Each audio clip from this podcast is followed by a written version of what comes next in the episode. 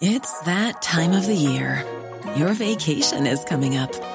You can already hear the beach waves, feel the warm breeze, relax, and think about work.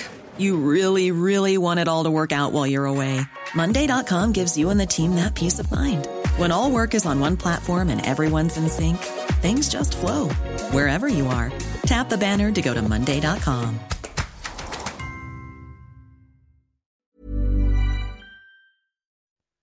Bonjour à toutes et à tous, euh, bienvenue dans ce Morning Mood du mardi 12 janvier. Il est euh, tout juste 6 heures du matin. Euh, Je vous rappelle que ce podcast, vous le retrouvez certes sur Twitter, mais c'est un petit peu plus pratique sur Spotify par exemple et l'ensemble un peu des plateformes podcast à droite et à gauche. L'actualité du moment, alors c'est pas forcément sur les marchés traditionnels, c'est sur le Bitcoin, le Bitcoin qui a perdu 20%. Alors je rappelle que 20% de baisse sur le Bitcoin, c'est pas non plus exceptionnel. Il a fait de très de nombreuses fois, pardon, en cette année, même 2020 pendant la crise du Covid, lorsque ça a débuté euh, fin février, début mars, lorsque ça s'est vraiment installé, lorsque les marchés traditionnels euh, s'étaient effondrés, entre guillemets, ont perdu 20-30% de leur valeur, et ben le Bitcoin avait perdu 60% de sa valeur à ce moment-là. Ensuite, ça s'est reproduit à de nombreuses reprises lorsqu'il était retourné sur les 10 000 dollars.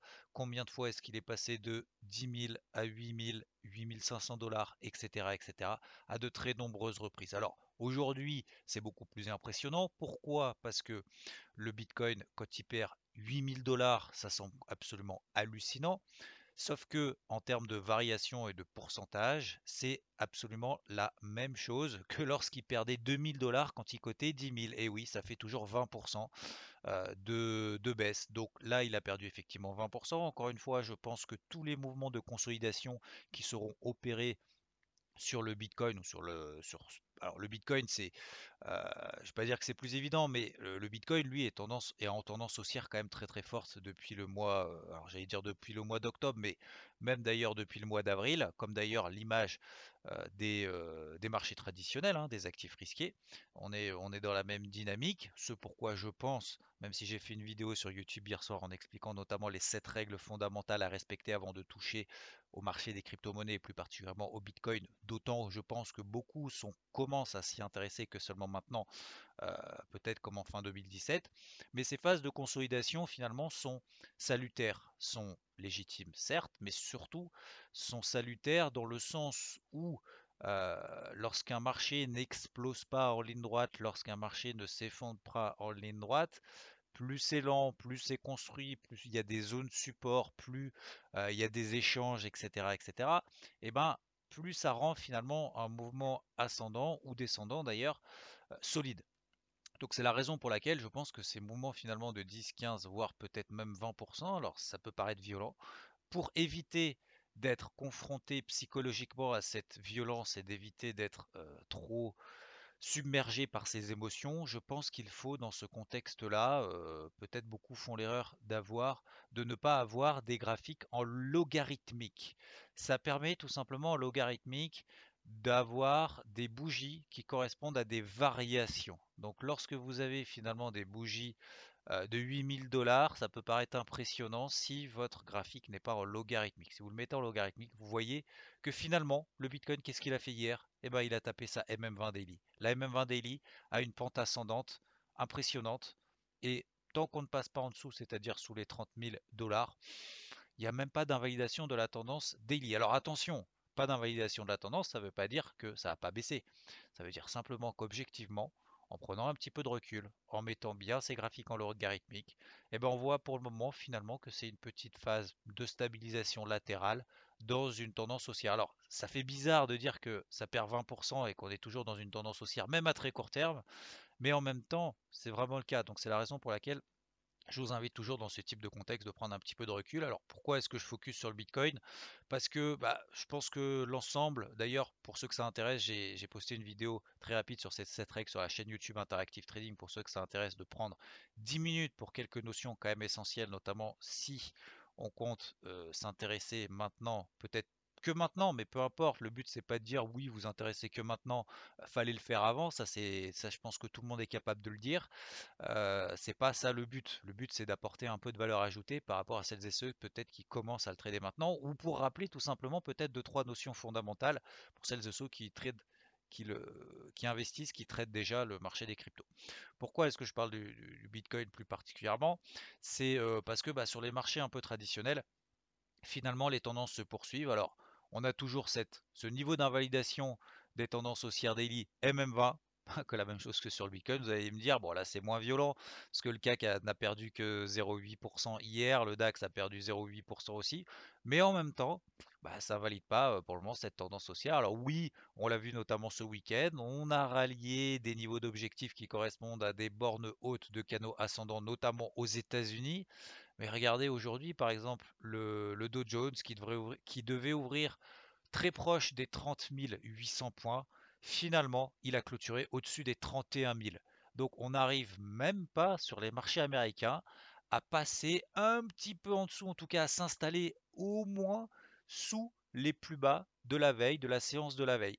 Donc on est, même si on est loin de la MM50, même si on a fait une euh, ascension euh, en semaine dernière euh, après un repli sur la MM20. Donc même si on est finalement relativement loin de cette MM20, en tout cas depuis maintenant la bougie vaccin Pfizer, eh ben eh ben, il n'y a même pas de, phase de consolidation plus que ça pour le moment. Donc, alors encore une fois, le Nasdaq, lui, c'est un peu plus compliqué parce que voilà, il y a plus de volatilité soumis au euh, potentiel virage euh, d'un point de vue énergie. Enfin, comment dire, c'est pas un virage, mais c'est plutôt des, taxations, des, réglementations, des régulations euh, au travers de Joe Biden qui devrait parler du coup jeudi concernant son plan de relance, mais également peut-être des impositions sur le secteur de l'énergie, sur le secteur des technologies.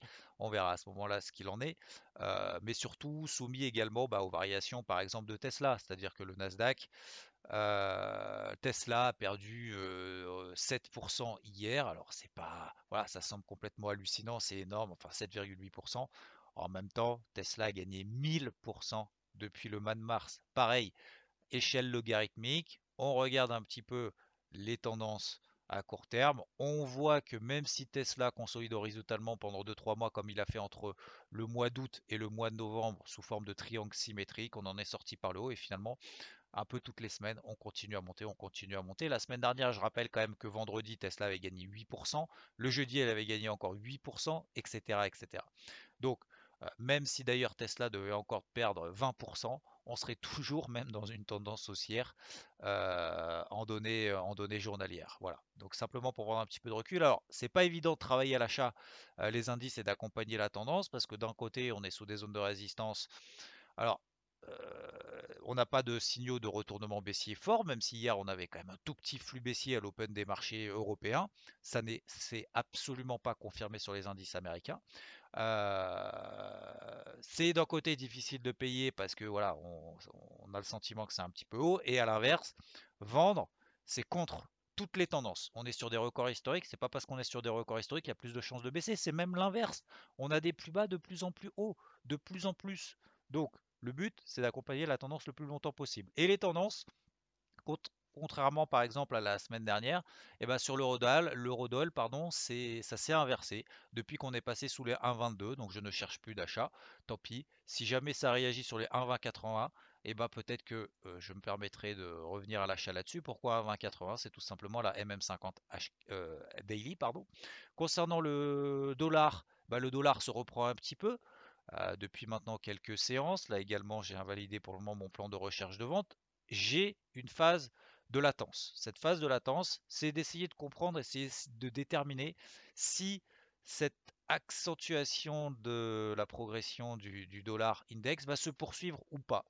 Est-ce que finalement, est-ce que c'est pas un bull trap, un piège acheteur dans une tendance baissière qui reste très très forte? Parce que je rappelle, lorsque nous sommes dans des tendances affirmées, qu'elles soient haussières ou baissières, peu importe, et en l'occurrence, lorsqu'elles sont baissières, lorsqu'on a des accélérations baissières, des tendances baissières très affirmées, on a plus de chances que les mouvements de rebond soient des pièges acheteurs que, à l'inverse, que les euh, accélérations baissières soient des pièges vendeurs. Donc, pour le moment, j'attends de voir, je me mets un petit peu à l'écart pour le moment, j'attends de voir si le dollar a vraiment la force d'amorcer un retournement. Et dans ce cas, pas de souci, bah, je changerai mon fusil d'épaule. Mais pour le moment, je suis en phase un petit peu de, transition.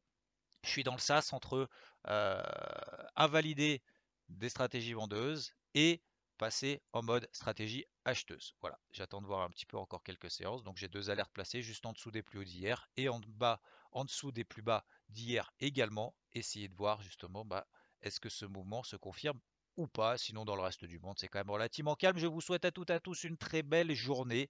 Je vous retrouve ce soir en live sur Twitch à partir de 18h pour débriefer euh, les marchés, l'actualité, également les tendances, quelques notions également pédagogiques concernant le trading, l'investissement sur les marchés, etc. Même s'il ne s'agit pas de conseils en investissement, je vous dis à plus tard. Ciao, ciao. When you make decisions for your company, you look for the no-brainers. And if you have a lot of mailing to do, stamps.com is the ultimate no-brainer. It streamlines your processes to make your business more efficient, which makes you less busy. Mail checks, invoices, legal documents, and everything you need to keep your business running with stamps.com. Seamlessly connect with every major marketplace and shopping cart. Schedule package pickups and see your cheapest and fastest shipping options from different carriers with rates up to 89% off USPS and UPS rates. And with the stamps.com mobile app, you can take care of mailing and shipping wherever you are. Make the same no-brainer decision as over 1 million other businesses with stamps.com. Sign up with code program for a 4-week trial plus free postage and a free digital scale. No long-term commitments or contracts. That's stamps.com. Code program.